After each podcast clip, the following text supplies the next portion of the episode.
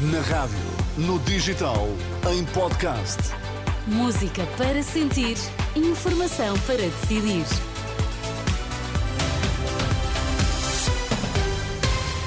Edição da Uma para ouvir agora na Renascença. Começamos pelos títulos em destaque. António Costa acusa o Presidente da República de ter feito uma avaliação errada ao optar por dissolver a Assembleia da República e convocar eleições antecipadas.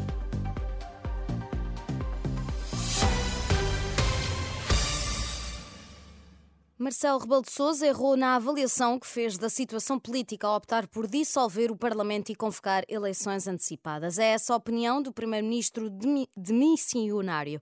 António Costa defende que podia ter sido demitido sem que houvesse dissolução parlamentar, diz que o presidente tinha todas as condições para uma solução alternativa e deixa um desejo em forma de recado para Belém. O Presidente da República fez uma avaliação errada e só espero, só espero que das eleições do próximo dia 10 de março resulte uma, uma situação mais estável do que aquela que tínhamos atualmente.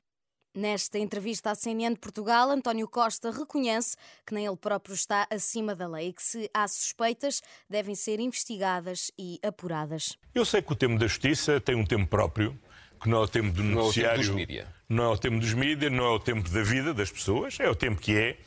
E pronto, eu cá por mim eh, estou conformado, estou conformado, estou magoado, mas estou conformado.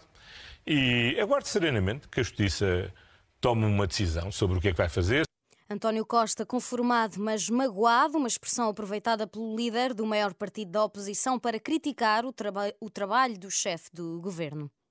Foi uma espécie de choro de despedida do Dr. António Costa e eh, a apresentação de uma personalidade absolutamente desfocada daquilo que é a realidade dos portugueses. Nós temos respeito humano pela mágoa do Dr. António Costa por ter chegado ao fim este período da governação. Mas verdadeiramente magoados estão os portugueses. E estão magoados porquê? Porque querem ter médico de família e não têm. O Dr. António Costa não resolveu esse problema. Querem ter uma consulta no hospital ou uma cirurgia e não têm. Estão à espera. Chegam à urgência e ficam à porta. Porquê? Porque o Dr. António Costa não resolveu esse problema. Os alunos portugueses que chegam à escola e não têm professor. Porquê? Porque o Dr. António Costa não resolveu esse problema. Luís Montenegro e uma reação à entrevista desta noite a António Costa, em que o primeiro-ministro fez também um balanço de oito anos de governação com números. O líder da iniciativa liberal, Rui Rocha, diz que Costa está aliado da realidade. Um primeiro-ministro que vai falando sempre de números, números que não batem na realidade que os portugueses veem. É esta a imagem que eu guardo de alguém que está já completamente aliado à realidade. Rui Rocha em uma das várias reações à entrevista de António Costa à CNN Portugal. Os açorianos vão a votos a 4 de fevereiro, uma decisão tomada na tarde desta segunda-feira, depois da reunião do Conselho de Estado no Palácio de Belém, que foi favorável por unanimidade à dissolução do Parlamento Regional. As eleições antecipadas acontecem na sequência do chumbo do Orçamento Regional para o próximo ano. O Presidente da República marcou, por isso, eleições antecipadas nos Açores para 4 de fevereiro. No Algarve existem perto de 11 mil crianças em risco de pobreza extrema. Este é um dos números preocupantes detectados nos estudos feitos para delinear o Plano de Desenvolvimento Social do Algarve.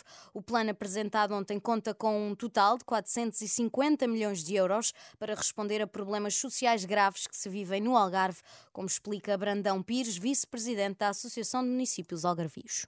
Problemas da, da, da qualidade do trabalho, da precariedade do trabalho, da dos riscos de pobreza, da pobreza absoluta, do insucesso escolar, da, das carências a nível de saúde, das carências da habitação, que são enormes. É uma intervenção forte, acho eu, para, enfim, não, não resolverá os problemas todos, mas contribui para amenizar alguns deles. Palavras de Brandão Pires, vice-presidente da Associação de Municípios Algarvios. O presidente norte-americano Joe Biden recebe em Washington o homólogo ucraniano Volodymyr Zelensky para discutir as necessidades urgentes da Ucrânia e sublinhar o compromisso inabalável dos Estados Unidos para com Kiev. O encontro com Zelensky surge numa altura em que a administração norte-americana tenta aumentar a pressão sobre o Congresso, onde há um bloqueio à aprovação de um novo pacote de ajuda à Ucrânia na guerra com a Rússia.